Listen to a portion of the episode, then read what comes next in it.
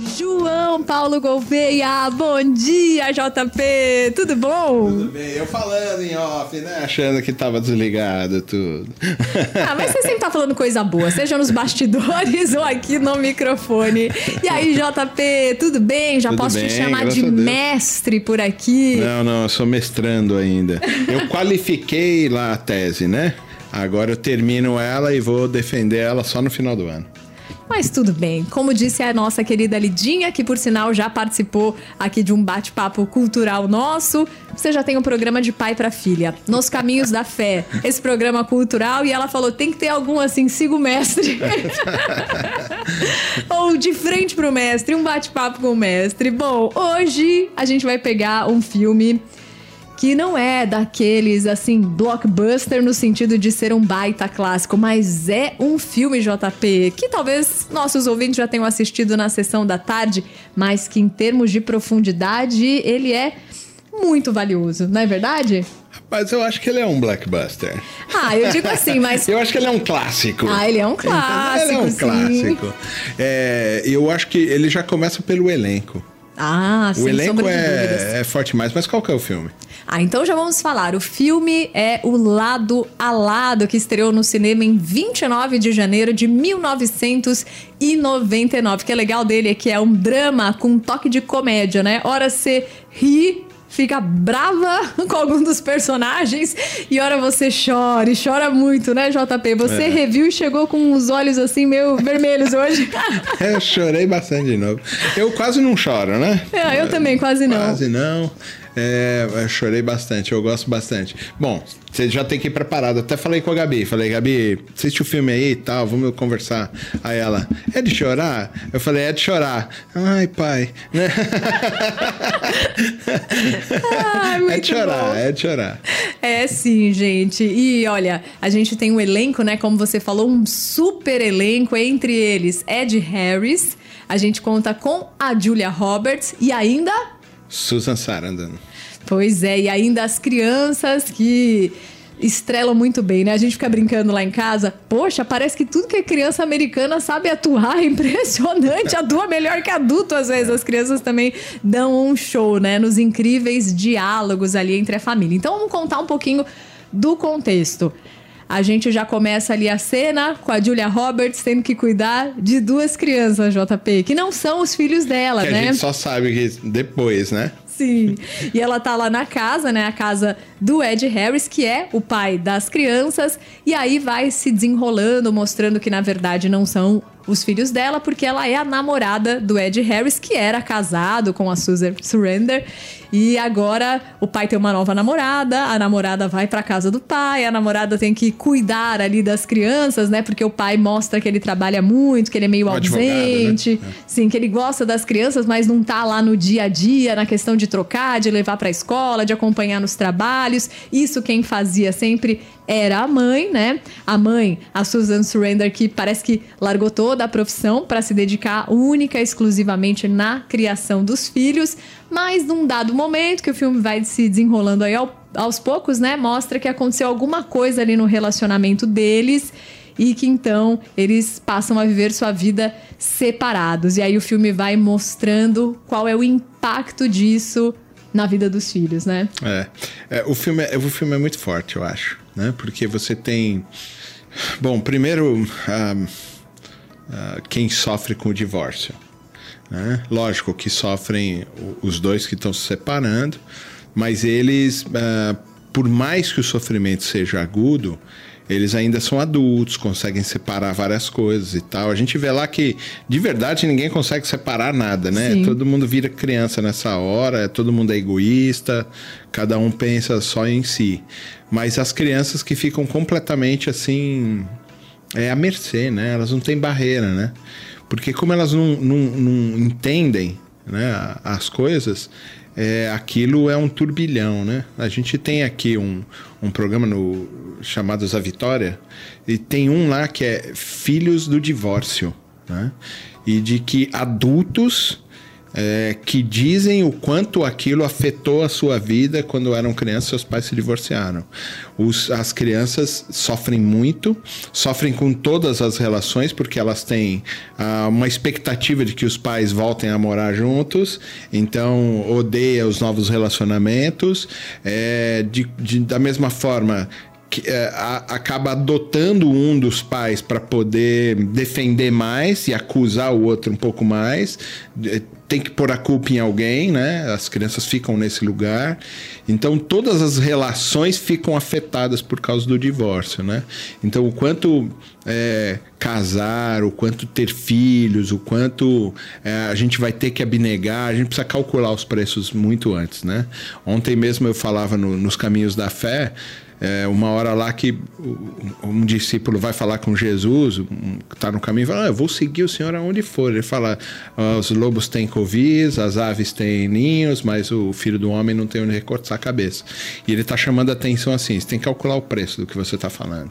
Você está emocionado, nossa, é legal as coisas que eu falo, você está vendo tudo o que está acontecendo, mas você precisa calcular o preço. Né? O preço, muitas vezes, é perder tudo. E muitas vezes a gente entra para os relacionamentos relacionamentos. Querendo só ganhar, né? Exato. E aí o que acontece? Como a gente não calcula o preço antes, a gente acaba se machucando, machucando o outro e machucando as crianças que aparecem desse relacionamento. É, é, a vida adulta é uma vida de razão e não de intuição. É, apesar da intuição fazer parte, mas a vida adulta é, é para pessoas racionais, para pessoas que pensam nas consequências e o quanto vai ter que se negar para que aquelas coisas aconteçam de verdade. Nesse filme, por exemplo, são duas crianças, não se pensa nisso. Né? E aí todo mundo tem a desculpa no filme de que tá pensando nas crianças, mas ninguém tá pensando nas crianças de verdade. E a gente vai descobrindo isso e eles vão descobrindo no final de que eles ninguém tava pensando nas crianças. Era o pai que pensava no trabalho, e pensava em dar o melhor para as crianças, melhor educação, melhor é, medicina, melhor não sei o que lá. A mãe que usava eles também como ponta de estaca para ponta de flecha, né? Ponta Sim. de lança para poder a, afetar o marido e acusar o marido, a própria namorada do marido, que também quer satisfazer uma, o, o, a, o, namorado, e aí é, é, um negócio. Ninguém estava pensando nas crianças e as crianças completamente vulneráveis nesse sentido. Então, acho que a primeira coisa que eu destaco é ruim, né? O que eu estou destacando, mas eu acho que as pessoas precisam pensar melhor nisso. É, vão se casar? Pensem nas consequências, pensem o quanto isso vai custar da sua vida. Vai se separar? Pensem o quanto isso também vai custar da sua vida e se vai se separar, é necessário. Eu não estou defendendo o divórcio, mas em alguns casos realmente é inevitável que isso aconteça, mas é necessário que eh, se faça de maneira adulta, a proteger quem precisa ser protegido nesse sistema, que as crianças ficam completamente vulneráveis a tudo e os pais precisam precisam pensar nisso um pouquinho mais. Foi muito importante, JP, você falar sobre esse cálculo que a gente precisa fazer, porque a gente sabe que o amor ele é emoção, mas ele é razão e amor é prático, né? Amor é atitude. Eu, eu diria para você, amor, é... amor é razão, amor é escolha. Sim. A gente escolhe amar. E amor é essa ação, As né? As pessoas acham que é emoção uhum. que é paixão, uhum. que é intuição, que é pele. Não, amor é escolha. A gente escolhe amar.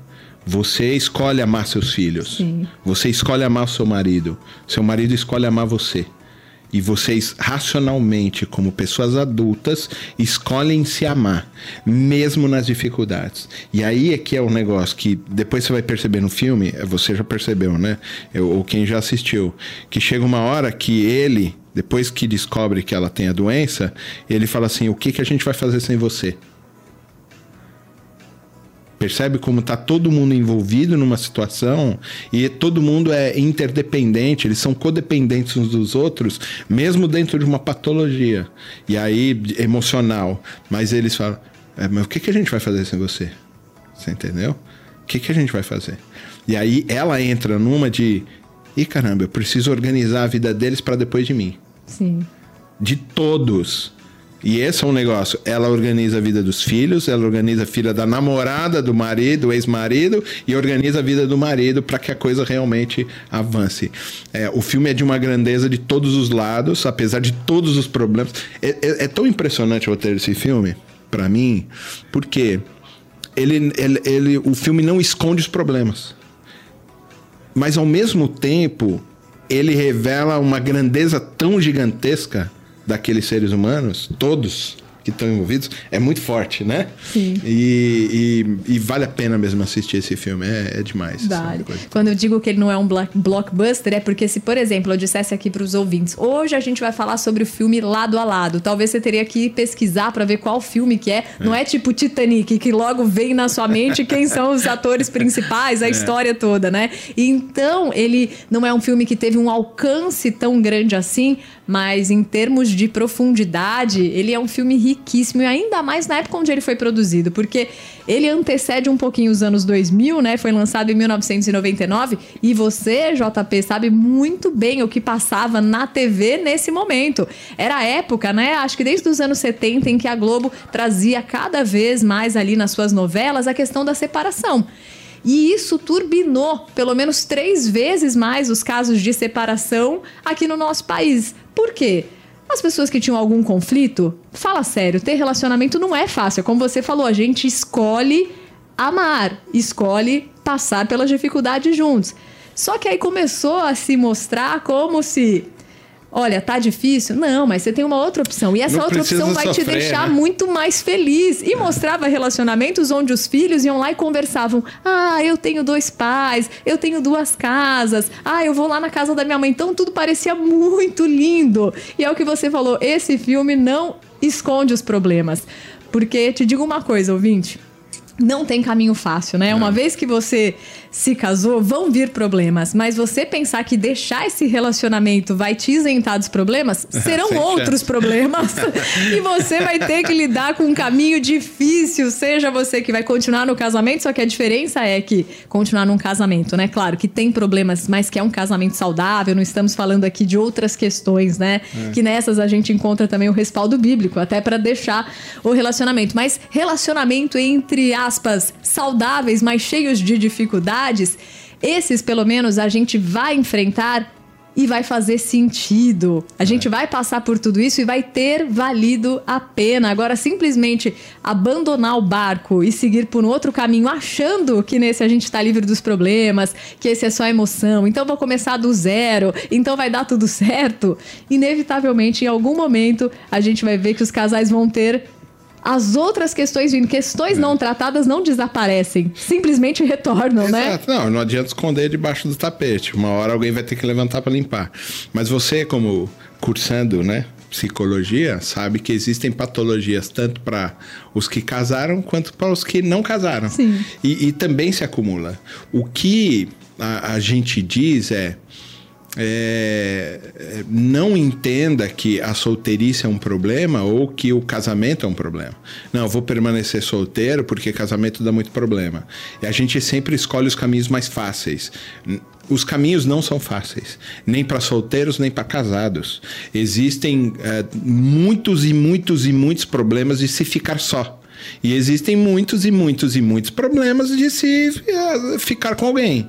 É, é, é, os problemas eles estão aí, eles são da vida. É que eles só vão ser diferentes, mas não, que eles não, é vão esse existir. estado. Sim. Exatamente. Não é esse estado de, ah, não, se eu casar, eu vou ter muito problema. Ah, se eu tiver filho, eu vou ter muito problema. Se eu não tiver filho, vai ter problema. Se eu tiver filho, vai ter problema. Se eu casar, vai ter problema. Se eu não casar, vai ter problema também. Então não adianta. Sim. A gente que dá uma pirada nisso, tentando achar assim uma, uma solução mágica para a vida, uma fórmula mágica. Se eu casar, então aí sim eu serei feliz.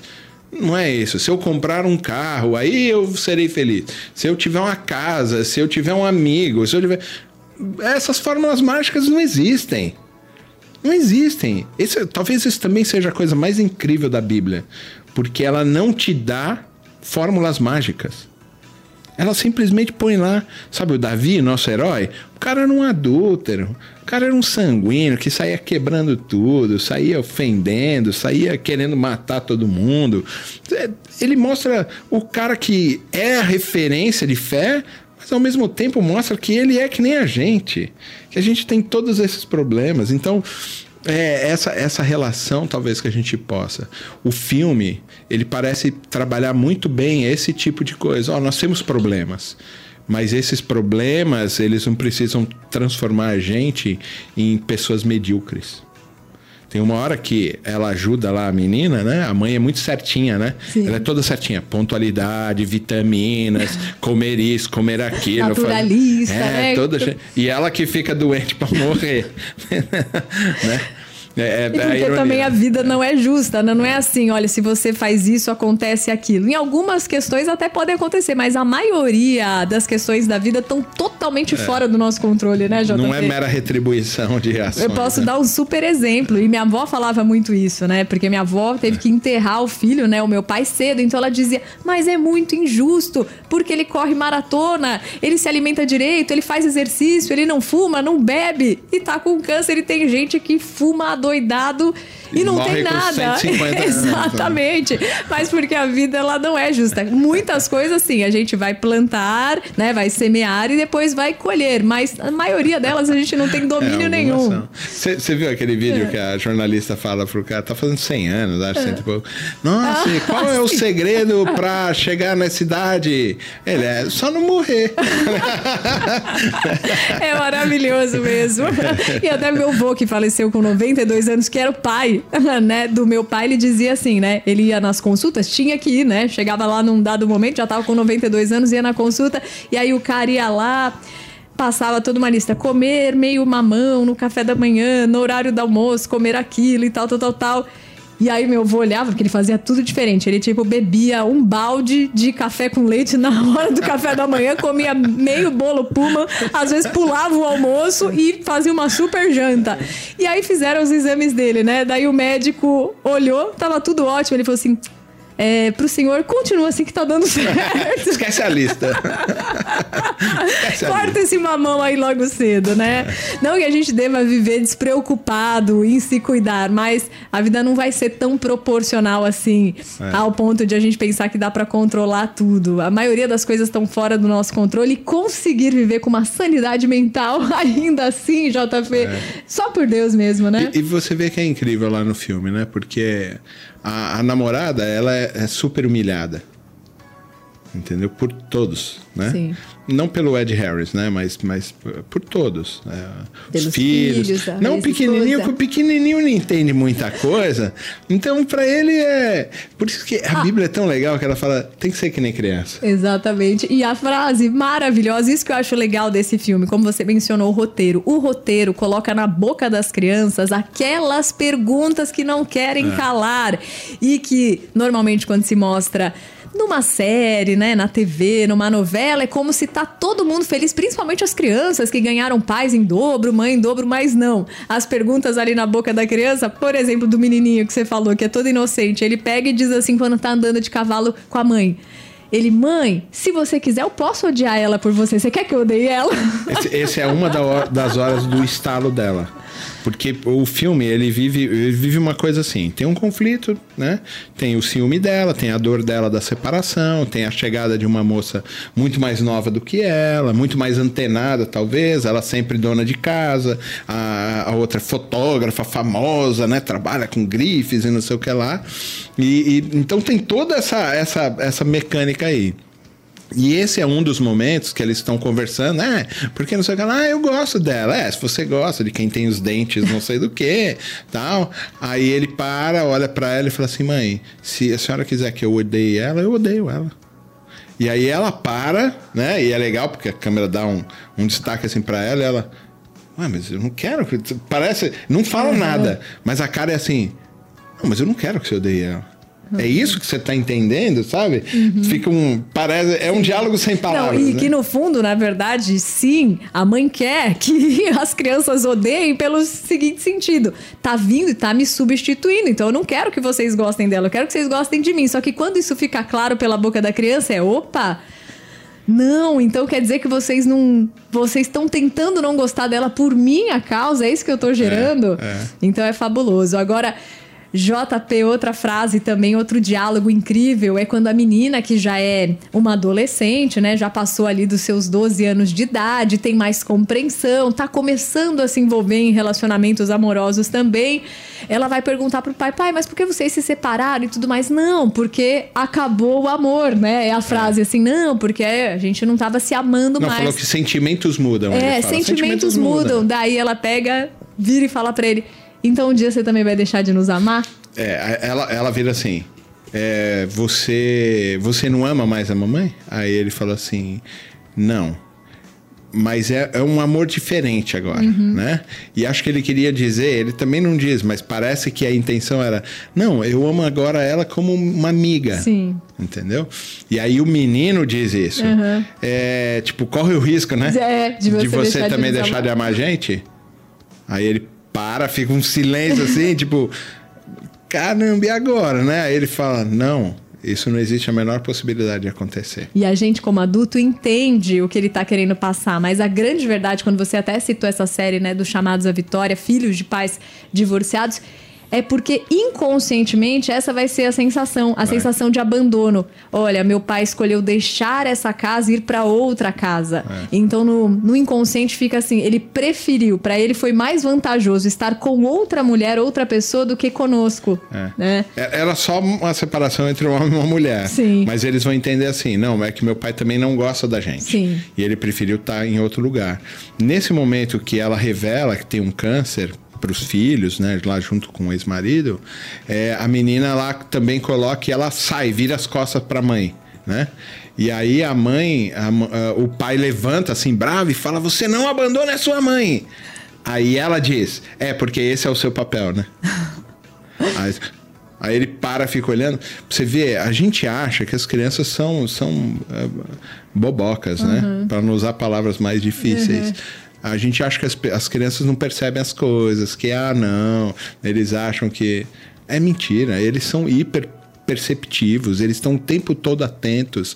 Eles veem nossas brigas, eles veem nossas discussões, eles veem nossos erros, eles veem as nossas mentiras, eles veem as nossas verdades e eles sentem tudo isso e eles vão interpretar com filtros próprios, que muitas vezes a gente precisa estar tá perto, muito perto deles como amigo, como alguém que respeita eles, como alguém que tem a autoridade e atenção deles, para que a gente possa redirecionar os filtros de interpretação deles. Então, quando diz assim, é, você não ama mais a mamãe, é verdade, eu não amo mais a mamãe, mas eu a amo de um jeito diferente. Não é um homem e uma mulher, né? Mas é um, um amigo, parece que ele tá. E ele tá ali redirecionando o filtro de interpretação daquela criança. E o outro, aí o outro bota o medo dele para fora. Então o senhor vai deixar de amar a gente? Aí ele falou: não, não, não corre esse risco. Mas veja, eles percebem tudo. Você tá Exato. lá com as suas pequenininhas, eh, elas percebem tudo. Com certeza. Tudo. Elas sabem quando você tá mal, quando o seu marido tá mal, quando vocês estão bem, eles percebem quando vocês brigam, eles percebem tudo, né? E a gente precisa estar tá perceptível e os seus filhos. O último versículo do Antigo Testamento é: se vocês se os pais não converterem os seus corações aos filhos e os filhos não converterem os seus corações aos pais, eu ferirei a terra com uma maldição. E eu, eu vou ser muito sincero, esse tipo de filme alerta para esse lugar. Se a gente não converte o nosso coração aos nossos filhos, a gente vai perdê-los. E a gente já está vendo uma grande geração perdida. Por quê? Porque odeiam filhos, odeiam pais, odeiam qualquer tipo de, de relação familiar, porque as famílias foram muito prejudiciais. Os pais precisam se converter aos seus filhos, precisam dar atenção, precisam ser sensíveis. O filme aponta isso o tempo todo. Eles nem percebiam que os meninos estavam sofrendo tanto, tanto. E muitas vezes nem os adultos. Lembra quando está na escola e ela fala uma mentira, a menina fala uhum. uma mentira, a diretora, ah, que vocês vão viajar, né? Vão morar na Suíça. Não, a gente não vai viajar, morar na Suíça. Não, ela falou que vocês vão se casar de novo. Não, a gente não vai se casar de novo. A menina mentindo. E aí ele fala assim, eles começam a discutir e tal, aí o Ed Harris fala assim, é, não, eu, eu sei que é muito difícil para ela. essa transição de, de, ver os filhos todos os dias e de repente já não vê mais. Então, quando ele, ele converte o coração à ex-esposa, de falar assim: Eu entendo você. Aí ela agradece, fala: Obrigado. Porque realmente era a única coisa que ela queria. Era, me entende. Né? E, na verdade é o que todo ser humano está buscando, né? Ser compreendido, ser entendido. E JP, o que é fabuloso, disse que você estava falando que o filme ele é um grande alerta e é também por conta desses diálogos que talvez nessa nova geração a gente não vai ouvir da boca das crianças expressões tão claras desses sentimentos. Ah, então você também vai me abandonar? Por quê? Porque a criança vai sentir isso, vai guardar isso, vai ter essa sensação de abandono. Eu já vi muitos casais que, por exemplo, os pais se divorciaram e a pessoa se casou achando em algum momento vai acontecer comigo. Meu esposo é. também vai me abandonar. É. Assim como meu pai fez com a minha mãe. Então, fica lá no inconsciente. E é, esse filme ele traz à tona essas perguntas perguntas que talvez o seu filho, a sua filha, não vão ter a coragem de te fazer ou não vão nem conseguir elaborar essas perguntas para te fazer. É. Mas é o que vai estar tá ali no coraçãozinho dela, é o que ela vai sentir, é o que ela vai temer, é o que ela vai levar como bagagem para a vida. Então, como você falou, a gente precisa sentar e redirecionar. E se o relacionamento tá cheio de brigas, né, muitos ruídos de comunicação, também não pense que deixando o barco, largando, tá tudo resolvido. Muito pelo não tá. contrário. Tá. Você vai ter tantos outros problemas que você não vai não conseguir tá. nem imaginar. A, a, minha mãe se separou do meu pai. Eles uhum. tinham 30 anos de casado, né? E ela veio conversar comigo e ela disse assim: é, Como que é, né? Aí, como vai ser? Eu falei, mãe, você acha que separado o papai vai vai ser vai mudar alguma coisa não vai só vai mudar de endereço uhum. os relacionamentos são iguais você continua com os mesmos pensamentos a pessoa com quem você vai se relacionar também vai ter os mesmos pensamentos dele da cultura dele do processo dele a verdade é que quando a gente não persevera em arrumar a casa, porque a é grande coisa assim, mas então eu tô fadado, eu tô destinado a ser infeliz o resto da minha vida? Não, não tá.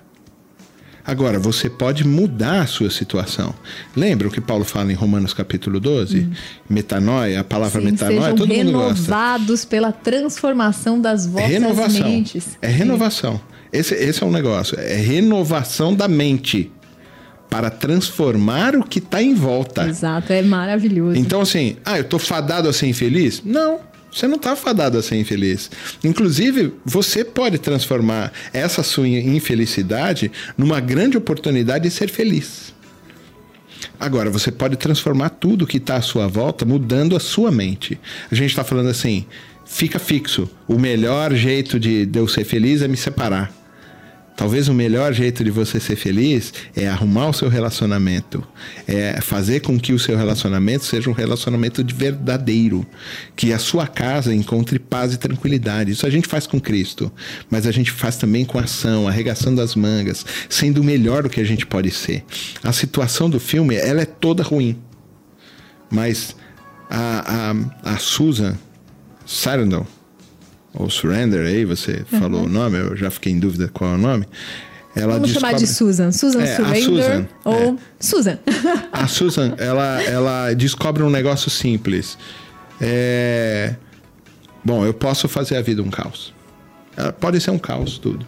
Eu posso só deixar. Porque é legal. Eu não gosto dela, ela tá tomando meu lugar, ela roubou meu marido, ela fez não sei o que lá, eu posso fazer tudo isso. Eu posso simplesmente deixar para depois eles resolverem depois da minha morte.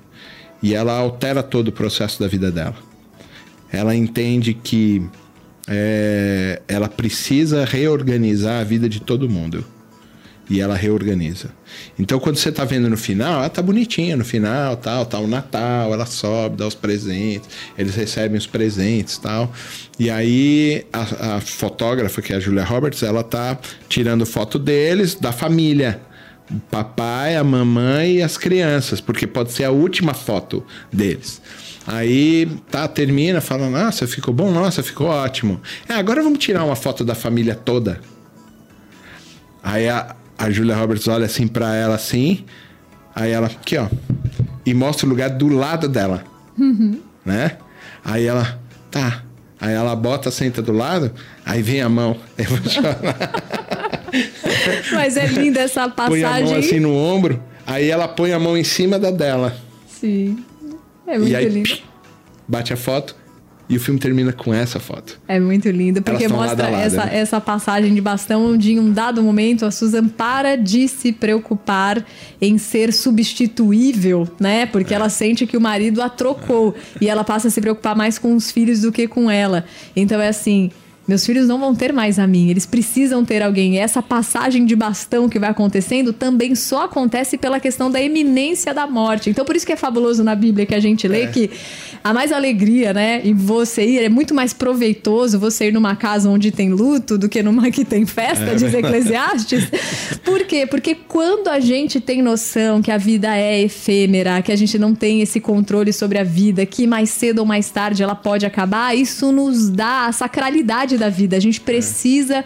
Viver pensando que talvez seja mesmo o último momento com os filhos, que talvez aquela pessoa que a gente talvez não goste tanto, talvez ela possa servir, né, em todo esse processo para nos ajudar. Então, na verdade, amar, entender que aquela pessoa também tá é. com medo de ser substituído. Uma das é. frases mais legais do filme é quando elas sentam ali para jantar juntas e as duas estão muito emocionadas e o que é fantástico, eu vejo pela fotografia no tempo todo mostra, né, a Julia Roberts vestida ali como uma fotógrafa, então com roupas sociais, cabelo tudo arrumado.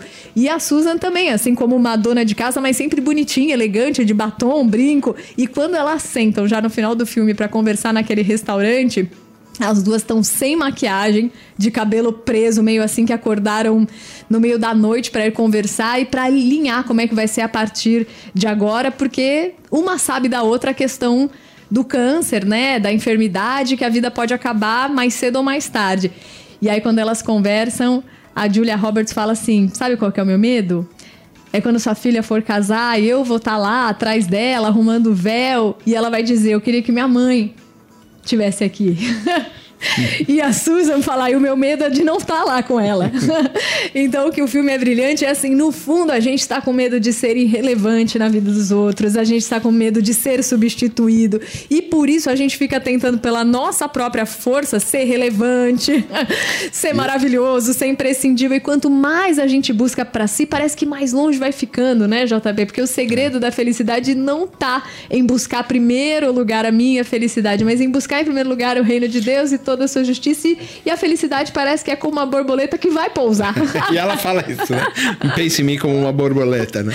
Agora, o, o incrível também é essa hora que elas estão conversando, ela fala assim: não, é que. É, ah, ela vai ter. Ela, você vai me substituir. Mas isso não precisa ser assim. Ela pode ter as duas. Sim eu tenho o passado deles, porque ela fala: não, você é perfeita, você conhece todos os detalhes, né? Como eles pensam, quais foram os momentos difíceis e não sei o que lá. E ela fala assim: então, parece que ela tá falando assim: a gente agora tem uma grande oportunidade. Eles podem ter as duas. De fazer da tragédia, do caos, do erro, Exatamente. do descaminho, um caminho novo. Exato. Aí ela fala assim: eles têm o meu passado. E agora você pode ter o futuro deles. Aí parece que essa é a grande oportunidade, né? Do negócio de, pô, oh, peraí, tá o caos minha vida. Mas, não, mas Deus tem é, é, elementos importantes a trabalhar com a gente nesse lugar. E a gente precisa olhar o lado. Eu ia falar o lado bom da vida, mas é outro filme, né? a gente mas tem que fazer esse pode... também, que eu adoro. a gente vai trabalhar aí é, lado a lado com as pessoas. A gente precisa aprender que na comunidade de fé a gente não é concorrente a gente trabalhar lado a lado. Amém. E a gente amém. pode fazer isso casados com os nossos filhos, trabalhando lado a lado como grandes parceiros, grandes companheiros, marido e mulher, para que os filhos também tenham um caminho brilhante a seguir. Transmundial para todo mundo ouvir.